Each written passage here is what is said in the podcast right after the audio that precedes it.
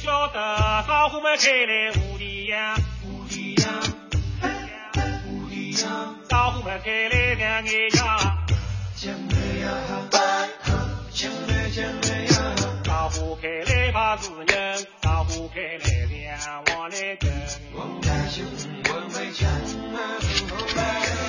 二零一零年上海世博会上，这首带着浓郁乡土气息、用糯柔的吴侬软语演唱的上海节拍，一度成为代表上海形象的声音，向世界各地的客人问好。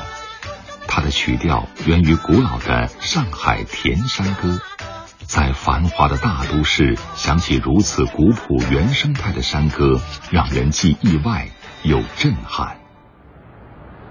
驱车从虹桥机场一路向西南，柏油马路一直通到青浦区练塘镇政府办公楼，让人很难想象三十多年前这里是一片时常唱响田山歌的稻田。杨晓峰是上海田山歌的第二代传人，学唱田山歌已经有十个年头。可是站在师傅张永莲当年唱响田山歌的地方。他总感觉唱不出师傅的味道，像我们学校的已经有点走样了，有点走样了。一个呢就是没有经常唱，还有没有田间劳动的生活。原生态我们唱是会唱的，唱的感觉总归有点不一样。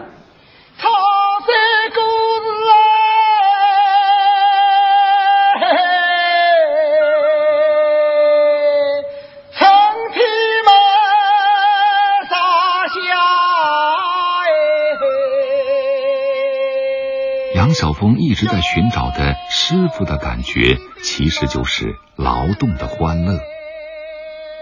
田山歌最早可以追溯到春秋时期的吴歌，是吴越地区人们在田间插秧、除草、车水耕作时即兴演唱的劳动欢歌。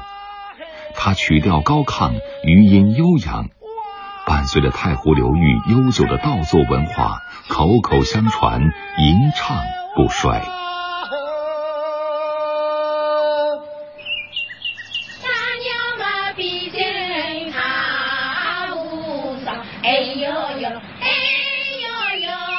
上海音乐学院教授黄白走遍了上海每一处有音律的地方，他说：“田山歌就像船夫号子、杂夯歌，在劳动中孕育而生，唱的都是劳动和丰收的欢乐。”一个人唱头歌，唱完了以后，又有人叫撩歌，还有一个卖歌。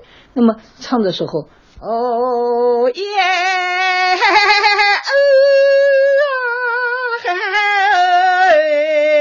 然后大家在干老呀，哎耶，所以可以唱很长的时间。那么跟着的人呢，就也好像听一个故事那样。所以我们的老百姓真厉害。迷糊梅开多田山歌的发音方式和意大利美声唱法有很多相似之处，都是那样的高亢、工整，发自肺腑。它与内蒙古长调、陕北的信天游等山歌一起，组成了我国独特的山歌文化。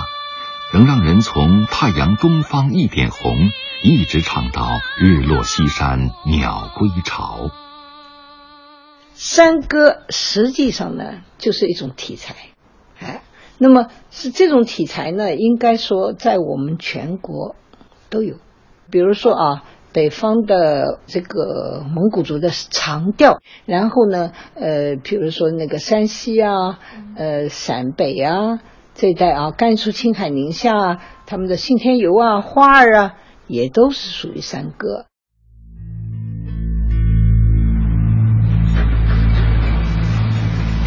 然而，田山歌终究还是比不过现代厂房里机器的轰鸣，赛不过现代都市马路上的汽车喇叭，也胜不过朗朗上口的流行音乐。现在，歌手老化。后继乏人，田山歌歌手有的已达九十岁高龄。国家级传承人张永莲年近八旬，嗓音大不如前，很多高音已经无法企及。哟，咋呀有动哦，眼睛落了像我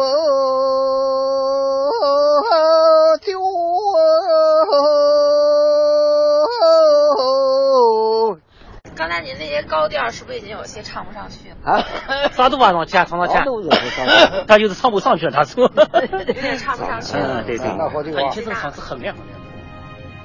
眼下的青浦区练塘镇，房前屋后没有了稻田。如果不是有演出，没有人会想起这里曾经是歌声悠悠的世外桃源。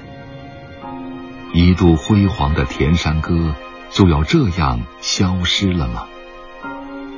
不怕路长，只怕心老。杨晓峰不再纠结于师傅唱歌的感觉，他当起了老师。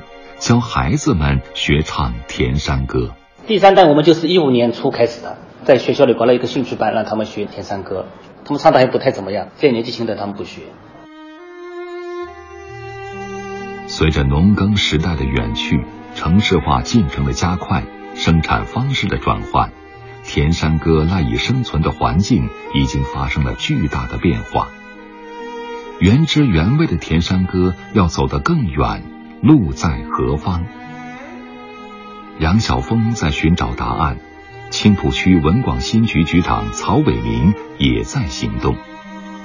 他们创意拍摄了微电影《上海节拍》，让人们看到了经过华丽转身现代版的田山歌，让这古老的劳动欢歌得到保护和传承。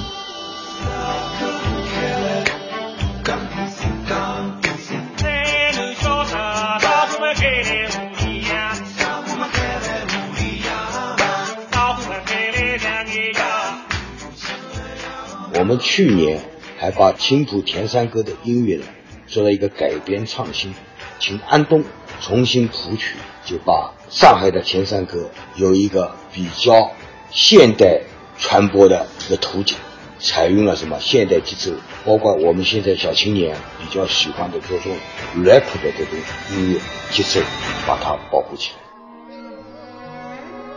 一曲山歌吟思忧。